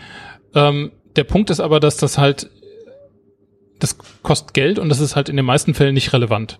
Also relevant ist das im Grunde nur und da, da wird, da wird's halt deswegen gemacht. Ähm, für tatsächlich für Horrorfilme, die halt auf dem Index standen, so, zum Teil sogar, Mhm. also die gar nicht verkauft werden Mhm. durften. Ähm, weil wenn das sind das sind ja zum Teil also es ging ja zum Beispiel um um um das äh, The Texas Chainsaw Massacre mit dem äh, in Deutschland fast noch schlimmeren Titel Blutgericht in Texas, ähm, der der halt in Deutschland verboten war in seiner ungeschnittenen Fassung und der aber in den USA halt irgendwie äh, als Kunstwerk gefeiert wurde und so. Und da war es natürlich so, als der dann hier wieder legal verkauft werden durfte, das ist ein paar Jahre her erst, zwei, drei Jahre, ähm, da war das natürlich für die Leute, die sich dafür interessieren und die ähm, auch den Horrorfilm als Kunstwerk irgendwie ernst nehmen, das war das natürlich eine Sensation und damit konnte man tatsächlich ein bisschen Geld verdienen. So. Und bei einem Film, der eine FSK 6 hat, ähm, lässt sich nicht mehr Geld damit verdienen, wenn man den auf FSK 0 macht. Also das ist zwar dann für die Schulen relevant, wie du sagst, aber das ist halt nicht für, sagen wir mal, für den normalen Verkauf spielt das halt keine Rolle. Und für Eltern auch nicht, weil ich meine, der, der Film ist, ich würde den Film auch nicht vor, nicht früher als mit sechs Jahren zeigen, aber eher, weil, weil er halt, weil man dafür ein gewisses Alter braucht, um das halt wirklich da mitzukommen. Ähm, insofern macht die FSK 6 dann überhaupt keinen Unterschied. Außer tatsächlich, wenn er halt dadurch an der Grundschule dann nicht gezeigt werden darf, was selbst wenn man dann acht, neunjährige hat, ist das ja irgendwie Quatsch, ja. Also warum sollte man den Film dann nicht zeigen? Weil für das Alter ist er problemlos geeignet. Aber ich verstehe auch manchmal nicht, warum es denn umgekehrt auch so ist. Dann denkst du, der ist ab null, denkst du, oh, der ist aber ein bisschen heftig oder sowas. Ne? Wer, wer, wer macht das? Ist das ein Gremium, die das äh, beschließen oder ist das ein einziger, der das äh, beurteilt? Nee, in der FSK sitzen ähm, wenn ich mich jetzt nicht ganz täusche, sitzen Vertreter quasi unterschiedlicher Institutionen und äh, Strömungen, wenn man es will. Also da ist jemand von der evangelischen Kirche drin, von der katholischen Kirche und dann und so weiter. Ähm, es sind auch ein paar Leute aus Nichtkirchen drin. Also, also ne, ja, Filmkritiker, Leute vom Jugendschutz und so weiter und so fort. Also es ist schon eine, einige, aber es sind jetzt nicht nur, geht es nicht nur quasi aus religiöser Sicht, das wollte ich damit nicht, nicht sagen. Mhm. Ähm, der FSK wird gerne vorgeworfen, dass sie zu, zu konservativ sei, was. Ansichten und auch was Alterseinschätzungen angeht. Ähm, ob das stimmt, muss man, müsste man sich, glaube ich, im Einzelfall angucken, will ich jetzt auch gar nicht mich unbedingt positionieren. Das ist ja auch ein Riesenthema. Ich hatte da auch schon teilweise in Diskussionsrunden mit Leuten, glaube ich, von der, ich weiß nicht, wer das, wie das online gibt's ja, für Online-Bereiche gibt's ja irgendwie auch äh, so, so ein Jugendschutzgremium und das sind auch immer riesengroße Diskussionen, die dann entbrennen, weil das halt, wie du sagst, das ist irgendwie intransparent, man versteht das nicht so ganz und es ist immer ein großer, ein großer, großes Thema, ein großer Dialog auf jeden Fall. Ja, aber ich würde gerne ein bisschen weitermachen. Ähm, die Hände gehen hoch. Ich gebe einfach mal das Mikrofon hier vorne weiter. Ja, ähm, wir haben tatsächlich das Problem, dass wir, wenn wir gemeinsame Filmabende machen wollen mit einem kleinen Jungen, der jetzt sieben ist und einem Mädchen, das zehn ist, äh, ist die Auswahl immer sehr schwer fällt, weil äh, das eine ja Jungsfilme sind und das andere Mädchenfilme sind und es sich immer ganz schwer äh, sich auf einen Film einigen lässt, weil ähm, da ja so komische Geschichten erzählt werden. Und Ninjago absolut uninteressant ist, auf der anderen Seite aber auch H2O Meerjungfrau keine Mehrheit findet. Und ähm, das ist dann, äh, da ist dann immer der, der entscheidende Moment, da einzugreifen und zu sagen, dann lass uns doch was ganz anderes gucken und dann aus irgendwas aus deinem Blog zurückzugreifen, beispielsweise, was dann immer eigentlich wirklich super Lösungen waren. Aber ähm, das ist natürlich echt ein Ding, äh, was uns durch den Kopf Kopf geht, wie geht man mit Rollenbildern um, Erwartungshaltungen, die Kinder auch haben, Identifikationsfiguren, äh, die sie sehen wollen in Filmen, ähm, dass, dass sie sich selber wiederfinden wollen ähm, und äh, äh, was sind da deine Erfahrungen? Wie kann man mit solchen äh, Erwartungshaltungen von Kindern auch umgehen, wenn die äh, sich Filme aussuchen oder äh, auf der Suche nach etwas sind, was sie gut unterhält? Ist ja fast schon eine medienpädagogische ähm, Fragestellung im Grunde, ähm, von der ich nicht, mir nicht sicher bin, ob ich nicht fast ein bisschen überfordert bin, weil ich bewusst kein Medienpädagoge bin ähm, und mir das auch nicht anmaßen will. Also das ist, glaube ich, das. Ähm, glaub, da, da, ich würde meine eigene Erfahrung und so ein bisschen die Perspektive, was, was Rollenbilder und so weiter angeht, da glaube ich irgendwie mit reinbringen. Ähm, es hat einen Grund, dass in dem Film jetzt nicht wirklich klassische Jungs- oder Mädchenfilme drin sind. Äh, in dem Buch, Entschuldigung. Ähm, weil ähm, ich mit vielen davon tatsächlich nicht so viel anfangen kann und ich die Filme auch, die oft auch unterkomplex finde. Ähm, was aber nicht heißt, dass sie es alle sind. Also man könnte wahrscheinlich andersrum auch argumentieren, dass dann, dass da wiederum ein paar drin sind, die das trotzdem mit, mit abbilden. Ähm, meine Kinder fragen das in gleicher Art und Weise nicht so nach. Ein bisschen schon. Also wir hatten die Diskussion zu Ostwind. Ähm, die, ähm, wo, wo es in meiner Familie auch ein Kind gibt, das es irgendwie, glaube ich, interessant finde und ein Kind gibt, das damit überhaupt nichts anfangen kann. Ähm, und die Altersfrage, also zwei, zwei Kinder mit unterschied in unterschiedlichen Altersstufen finde ich auch eine Herausforderung ähm, weil wir jetzt auch das Problem haben, dass halt bestimmte Sachen FSK 12 theoretisch schon gingen und andere, also für den einen Teil der Familie, für den anderen Teil aber nicht. Und da schließt sich bestimmte Erwachsene auch durchaus mit ein. ähm, Genau, so dass wir zum Teil jetzt Sitzungen haben, wo die beiden Personen, die FSK 12 vertragen, ähm, zusammen Filme gucken und ähm, es gibt dann nochmal extra Sitzungen, wo ähm, alle anderen Personen zusammen Filme gucken oder alle Personen zusammen Filme gucken. Ähm, also ich habe da kein, ich habe da glaube ich noch kein Patentrezept für. Ähm, und was ähm, so dieses, da, wie damit umgehen, wenn Kinder irgendwie was Bestimmtes sehen wollen. Ähm, ich finde es gar nicht unbedingt verkehrt, das dann auch mal anzugucken. Also ähm, selbst wenn man dann, da, da muss man unter Umständen die Kinder trennen, also gerade wenn die ganz unterschiedliche Erwartungen haben. Ähm, aber ich habe auch wenig Hemmung damit dann zu sagen, du willst jetzt was Bestimmtes sehen, von dem hast du irgendwie zum Beispiel gehört oder deine Freundinnen haben dir alle erzählt, das muss jetzt unbedingt sein. Ähm, dann gucken wir uns das mal zusammen an. Und dann sprechen wir mal drüber. Und vielleicht ist es tatsächlich so, dass es halt so eine starke Identifikation gibt, dass es einfach total positiv ist. Vielleicht kommt man dann gemeinsam zu dem Ergebnis, dass es uns eigentlich beiden zu unterkomplex.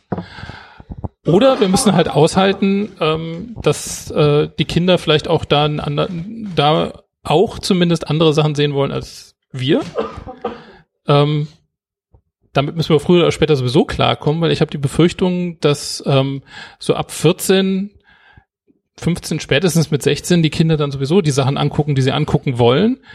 Und wenn sie es irgendwie geschickt machen, dann machen, gucken sie sich sowieso die Filme an, von denen die Eltern denken, oh Gott, das ist furchtbar. Äh, da werden es meine Kinder eh schon schwer haben, weil mein Filmgeschmack relativ breit ist. Das heißt, ich werde im Zweifelsfall eher sagen, ja, mach mal. Äh, ähm, andere Kinder können, haben, können quasi ihre eigene Filmauswahl auch nutzen, um sich von den Eltern abzugrenzen, ähm, was vielleicht nicht so ganz schlecht ist. Also nicht, sagen wir mal, ein relativ harmloser Weg, um zu rebellieren, wenn man so will. Da hinten war von Anne eine Frage. Magst du ein bisschen nach vorne kommen? Weil ich glaube, das Kabel ist gar nicht so weit, bevor wir den Ding abräumen. Ähm, meine Frage geht Richtung Animationsfilme. Kleines Backup da vorher weg. So, ich bin zum Beispiel mit Don Bluth Filmen aufgewachsen, die ja an sich schon relativ düster sind. Freunde von uns, die haben zwei kleine Töchter, die haben zum Beispiel sich neulich den Stop-Motion-Film Coraline angesehen. Und die Älteste war eigentlich schon acht zu dem Zeitpunkt, war schwer traumatisiert. Und meine Frage geht dahin, hast du so ein bisschen die Erfahrung auch dann gemacht, dass dann ganz viele Eltern sich denken, ach, das ist ein Zeichentrickfilm, das ist ein Stop-Motion-Film, Animationsfilm, das geht schon, weil ich weiß auch von ganz vielen, die haben zum Beispiel als Kind von ihren Eltern Watership Down vorgesetzt bekommen und die waren seitdem völlig traumatisiert. Hast du da irgendwelche konkreten Erfahrungen gemacht? Ähm, also ich, ich weiß, dass das passiert. Ähm, Coraline ist, glaube ich, so ein klassisches Beispiel. Ähm, ich habe ich hab den meiner Mutter mal geschenkt. Ähm, die hat ihn mir nach, also die hat ihn, glaube ich, 20 Minuten ausgehalten und hat ihn mir dann zurückgeschickt und gesagt, schenke ihm jemand, der was damit anfangen kann.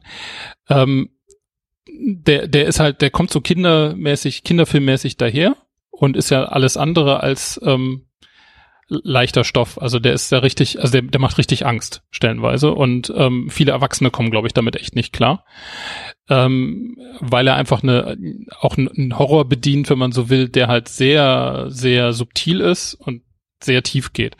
Ohne das, also es wird ja nicht blutig oder so, sondern es ist ja alles unter der Oberfläche. Es ist ja viel schlimmer.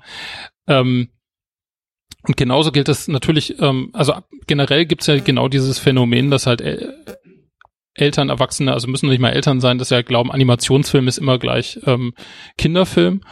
Ähm, ich hatte jetzt gerade gestern auch noch, noch einen Podcast gehört, wo jemand davon berichtet hat, ähm, dass sie irgendwie auf einer, auf einer Messe tatsächlich auch so einen Anime-Film gezeigt haben und große Schilder aufgestellt hatten, das ist nichts für Kinder und ähm, dann Eltern vorbeikamen, die ihre sechsjährigen Kinder da abgesetzt haben, die so, ja, geh mal ein bisschen gucken und ähm, ich komme in einer halben Stunde oder zwei Stunden wieder und dann halt irgendwie äh, traumatisierte Kinder abholten. Ähm,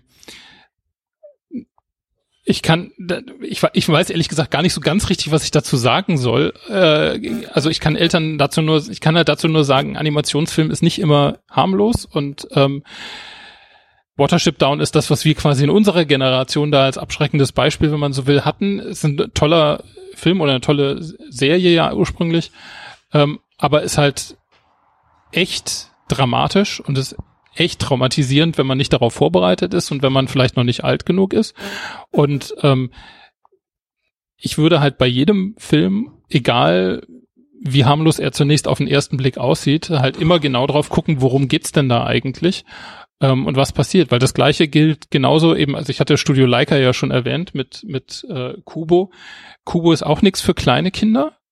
Dafür ist er auch zu zu schwierig. Und dann gibt's ja aus dem gleichen Studio, die haben Coraline gemacht, die haben auch äh, Paranorman gemacht.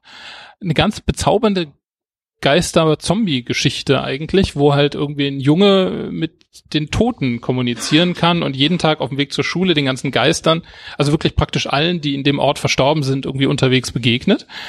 Ähm, das sieht irgendwie so ganz niedlich aus, aber das ist halt dann doch nicht niedlich. Also jedenfalls nicht nur. Und das ist auch gewollt der ist kindertauglich, aber dass der eine FSK 12 hat, hat einen Grund. Und ähm, das kann ich nur, ich kann, also ich kann es von mir aus immer nur wiederholen und wüsste gar nicht, was, was man sonst machen soll. Außer Eltern reingrätschen, wenn die irgendwie äh, meinen, sie müssten das jetzt mal zeigen. Ich würde noch eine weitere Frage dazu anschließen. Ich hatte ja zum Beispiel das Beispiel Don Bluth auch genannt und er hatte ja zum Beispiel die Prämisse, dass er sagt, okay, man kann den Kindern so wortwörtlich das Herz herausreißen mit irgendwie tragischer Todesfall oder ähnlichem, solange der Film gut aussieht. Würdest du sagen, das ist eher so ein Phänomen, was eher dann so in den 80ern dann war? Oder würdest du sagen, das wird dann heute trotzdem noch irgendwie beibehalten? Oder wird es heutzutage gefühlt eher weichgewaschen? Dass man eher so eher harmlosere Sachen zeigt, zum Beispiel Paddington oder Shaun Schaf zum Beispiel, dass man dann... Ausgeht. Also es geht gut aus dann. Ähm, also ich bin mir nicht mal so ganz sicher, ob Paddington zum Beispiel so harmlos ist. Ähm, wir hatten da durchaus eine inter, interfamiliäre Krise über, Über Paddington. Paddington? Über Paddington. Okay. Ähm, weil äh, die, die Antagonistin bei Paddington, also Ja. Nicole Kidman, äh, die, die Präparatorin, die Paddington umbringen, ausstopfen und ausstellen will, ähm, also ist erstmal so schon eine bedrohliche Figur und wird aber auch dann wahnsinnig bedrohlich inszeniert. Also mit den ganzen klassischen Mitteln des Kinos, ja, von unten gefilmt, komische Beleuchtung, Gewitter im Hintergrund, dramatische Musik. Ähm, kannst du einem Kind nicht zeigen. Also, also zumindest sensible Kinder. Ähm, und ich saß neben einem, das dann ziemlich ausgeflippt ist und die nächsten drei Monate mir Vorwürfe gemacht hat. Äh, die träumen da schlecht von nachher. Und der Film geht gut aus, ja. Also das ist jetzt nicht der, der so. Ähm, ich würde trotzdem sagen, dass ich, also gerade Don Bluth, äh, gerade der Animationsfilme in den 80er Jahren oder viele mehr getraut haben und finde das auch ästhetisch groß, im Großteil viel interessanter. Also gerade gegenüber dem, dem Gros der Animationsfilme, das man heute sieht. Aber natürlich sehen wir aus den 80ern heute auch nur noch das, was quasi übrig geblieben ist. Also was immer noch, es gibt ja ganz schlimme Sachen aus den 80ern, aber das ist eine andere Geschichte. Ähm, aber so ein bisschen diesen, diesen, diesen Mut würde ich mir quasi wünschen. Ich glaube aber, dass, ähm, wenn man sich halt dann überlegt, welchem Kind zeige ich das, man sich das schon überlegen muss, ähm, verträgt mein Kind das? Weil ich glaube, die Hürde ist bei Kindern tatsächlich nicht, versteht das Kind das? Weil wenn es das nicht versteht, dann kann es irgendwie ausblenden. Aber wenn es Angst hat und die, diese Angst also wirklich viszeral ist, sprich also ich, das ist einfach von dem visuellen Eindruck und das ist nicht stoppbar, ähm, da gibt's keine, da gibt's keine, keine Möglichkeit für das Kind, das auszublenden. Und da wäre ich halt irgendwie vorsichtig. Ähm, und würde mir dann überlegen, auch bei Don Bluth oder so, will ich das jetzt dem Kind schon zeigen oder ist das nicht etwas, was es, wenn es das zwei Jahre später sieht, viel eher ähm, genießen kann und wo es auch von dem, da- dass der Film besser gemacht wird, irgendwie mehr mitkriegt, weil es nicht dauernd vor Angst unterm Sofa oder hinterm Sofa liegt. Weitere, ja. Ähm, Mich würde mal interessieren, Thema äh, Literaturverfilmung oder überhaupt Buchvorlagen. Ähm, wir haben irgendwann mal angefangen, ähm, insbesondere ähm, um Harry Potter ein bisschen hinauszuzögern mit diesem, du musst das Buch erst gelesen haben oder ihr, ihr müsst alle oder wir müssen es wenigstens vorgelesen haben oder irgendwie so. Ähm, funktioniert auch bis zum gewissen Grad. Äh, schlecht, wenn die Kinder gerne und viel lesen. Ne? dann hat man diesen Verzögerungseffekt dann irgendwie nicht mehr geschafft. Gleichzeitig ähm, finde ich es ja auch spannend, ähm, dass es ja eben genau die Frage ist, was haben sie weggelassen, ähm, was wird gezeigt, äh, ist es überhaupt nah dran an der Literaturverfilmung und ähm, ja, einfach ganz allgemein, was, äh, wie stehst du da so zu? Ähm, ist das äh, eher lassen, eher gut oder also einfach nur als Thema? Auf die Gefahr hin, da total wischiwaschi zu sein, äh, das kommt total drauf an. Gute Antwort, immer, immer eine gute Antwort. Ähm, meine, also die Kinoerinnerung aus meiner eigenen Kindheit, die mich am nachträglichsten, am, am nachhaltigsten negativ zurück, also negativ gestimmt zurückgelassen hat, war die unendliche Geschichte. Das war, ähm, die hat mir echt das Buch kaputt gemacht, damals in der Wahrnehmung. So. Ähm, weil das tatsächlich so ein bisschen das überlagert hat, was ich selber im Kopf hatte und der Film auch aus heutiger Sicht einfach nicht besonders gut ist.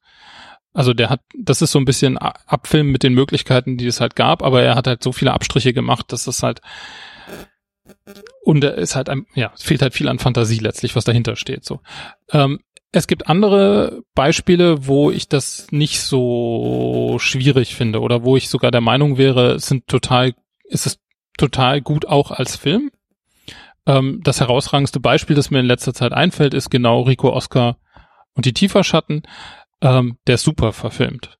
Also der, der, ähm, das, es schadet überhaupt nicht, wenn man das Buch vorher gelesen hat. Im Gegenteil, das, die Bücher sind auch toll. Also Steinhövel ist ja eh toll, der Autor. Ähm, aber ähm, die Verfilmung ist total gut gemacht. Also die hat, ist sehr eng am Buch, was nicht immer sein muss, aber in dem Fall gut funktioniert, ähm, nimmt Sachen weg, die für die für den Film nicht unbedingt nötig sind und ähm, schreibt es ein bisschen um an den Stellen, wo das quasi aus filmischer Sicht Sinn ergibt. Ähm, super. Kann man machen. Plus der Film ist halt einfach wirklich gut gemacht. Also Liliana Vollmer ist halt eine super Regisseurin und ähm, die drei Filme sind alle ziemlich gut geraten. So, und dann gibt's halt Sachen, wo das, gibt's halt Filme, wo ich, also Harry Potter ist zum Beispiel, ja, man kann ihn quasi nicht nicht verfilmen, weil das ist irgendwie so von der ganzen Geschichte her und so. Aber ganz ehrlich gesagt, das ist zwar irgendwie gut, letztlich gut geworden und so, aber die Bücher sind halt echt um nochmal um Längen besser. Und eigentlich braucht man die Filme nicht unbedingt, wenn man irgendwie in diese Welt einsteigen will. Dass die trotzdem funktionieren für sich, größtenteils, ja. Aber die sind halt auch, also sie sind qualitativ sehr unterschiedlich. Die ersten drei sind meiner Meinung nach eher so, ja, geht so. Und das, was danach kommt, ist dann gut. So ab dem vierten wird's interessant. Wo sie sich Nee, das sind dann auch keine wirklichen Kinderfilme mehr. Genau, die sind dann auch zu düster und auch wirklich zu dramatisch und am Schluss geht's ja ganz schön hoch her. Die sind aber besser, interessanterweise, was einem vielleicht aber auch über den Stoff dann schon eine ganze Menge aussagt, der, der halt dahinter steht. Also genau, ich bin da vage wischiwaschi, aber ähm, kommt, eh, also ja, je nach Beispiel. Weitere Fragen oder Anmerkungen oder ja, am besten kommt ihr ein bisschen nach vorne. Es ist vorhin schon kurz angeklungen, gar nicht nur beschränkt auf den Kinderfilm als solches, aber äh, warum ist das so, dass der deutsche Film mit auch so einer Lust in der aggressiven Mittelmäßigkeit verharrt? Ist das so, dass werden kreative Menschen an Filmuniversitäten prinzipiell psychisch gebrochen oder liegt das an der Art, wie, wie Filme finanziert werden hierzulande? Ich tue mich schwer, da eine, eine, eine, eine feste Antwort mit, mit absoluter Sicherheit zu geben, weil, also ich habe jetzt nicht alle Leute befragt. Ähm, ich habe ein bisschen den Verdacht, dass es tatsächlich mit zumindest an der Struktur der Filmförderung liegt. Ähm, einfach weil die tendenziell dazu neigt, dass sehr viele Akteure damit eingebunden werden. Sprich, man, wenn man sich das anguckt bei der Dings, dann ist ja Filmförderung Schleswig-Holstein, Filmförderung Baden-Württemberg und der die ähm, Bundesförderung hat auch noch was dazugegeben und dann kam vom ZDF noch Geld und so weiter und so fort. Und da sitzen dann überall Redakteure mit dahinter, die irgendwie auch noch was zu sagen haben. Ähm, gleichzeitig gibt's Filme, bei denen das gut geht. Ähm, ich weiß es nicht. Ich weiß es nicht. Also mir fehlt auch in ganz vielem der Mut. Dann gibt's aber, es gibt halt jedes Jahr ein, zwei Filme, die dann doch irgendwie wahnsinnig gut geraten. Bei Königin von Niendorf, der nun komplett unabhängig finanziert worden ist, ist es äh, genau so, dass man es quasi als Beispiel dafür nehmen könnte, dass es halt irgendwie außerhalb der Förderstrukturen passiert ist. Aber dann gibt's wiederum andere Filme, bei denen das, ähm, bei denen das halt nicht so ist. Deswegen. Ähm, hast du hast du da vielleicht auch ähm, positive Beispiele, also Filme, die du jederzeit empfehlen würdest, deutsche Kinderfilmproduktionen, egal wie sie entstanden sind, also so als Gegengift zu dieser äh, naja, Meinung? Also jetzt, jetzt, es sind ja einige in dem, in dem Buch drin tatsächlich. Also mhm. Königin von Niendorf habe ich jetzt schon, äh, weiß ich nicht wie oft genannt, den könnte ich aber auch noch ein paar Mal nennen, da habe ich überhaupt keine Schwierigkeiten mit. Ähm, Tom und Hacke ist so ein Beispiel, ähm, der ähm, ja nun ganz anders nochmal funktioniert. Ähm, also das ist so ein Krimi aus dem Nachkriegs, aus der Nachkriegszeit, der irgendwie in einem kleinen äh, bayerischen Dorf oder in Kleinstadt spielt und in Dialekt gedreht ist, was ähm, auch ein bisschen gewöhnungsbedürftig ist. Ähm, Hände weg von Mississippi ist ein Beispiel, hat halt jetzt auch schon ein paar Jährchen auf dem, auf dem Buckel. Ähm, die drei Räuber, die Animation, der, die, die Verfilmung von dem, ähm, von dem Bilderbuch, ähm, ist ganz, ganz wunderbar geraten, ähm, von X-Filme produziert. Und äh, Rico Oscar und die Tieferschatten hatte ich ja auch schon genannt, ist auch eine relativ große Produktion gewesen. Also das sind schon so eine Handvoll Beispiele, die jetzt, also um nicht die ganz noch älteren, also auf Flussfahrt mit Huhn nochmal zurückzugreifen oder so. Insofern da gibt's, es gibt schon einige. Und ähm, ich, es gibt jedes Jahr ein paar, die wirklich besonders gut geraten sind. Ähm, es gibt aber auch Jahre, in denen es halt dann wirklich nur ein Paar ist, also großgeschriebenes Paar, also wo es dann, wo man dann wirklich nur zwei Filme hat und denkt, na, der ganze Rest. Ah, ja, aber die Ursachenforschung, ähm, genau, ich, ich habe ein paar Meinungen dazu und ich habe ein paar Vorurteile, aber ich habe keine, sagen wir mal, gesicherten Erkenntnisse und fühle mich jetzt gerade ein bisschen, würde mich jetzt schwierig finden, dabei zu sein. Also Nein, ich glaube nicht, dass alle an Filmhochschulen ge psychisch gebrochen werden. so schlimm ist es, glaube ich, nicht. Ähm, aber vielleicht kann man die Talentförderung noch ein bisschen anders gestalten, ja. Weitere Anmerkungen oder Fragen oder vielleicht auch eigene Erlebnisse, äh, Filmabende, an denen man den Kindern die eigenen Lieblingsfilme aus der eigenen Kindheit gezeigt hat und kläglich gescheitert ist oder äh, Anekdoten nehmen wir auch alles an. Wenn das nicht so ist, dann äh, ja, würde ich äh, erstmal vielen Dank sagen, Rochus. Vielen Dank, dass Danke du hier dir. warst. Vielen Dank, dass du das Danke Buch euch. mitgebracht hast. Genau, und danke euch.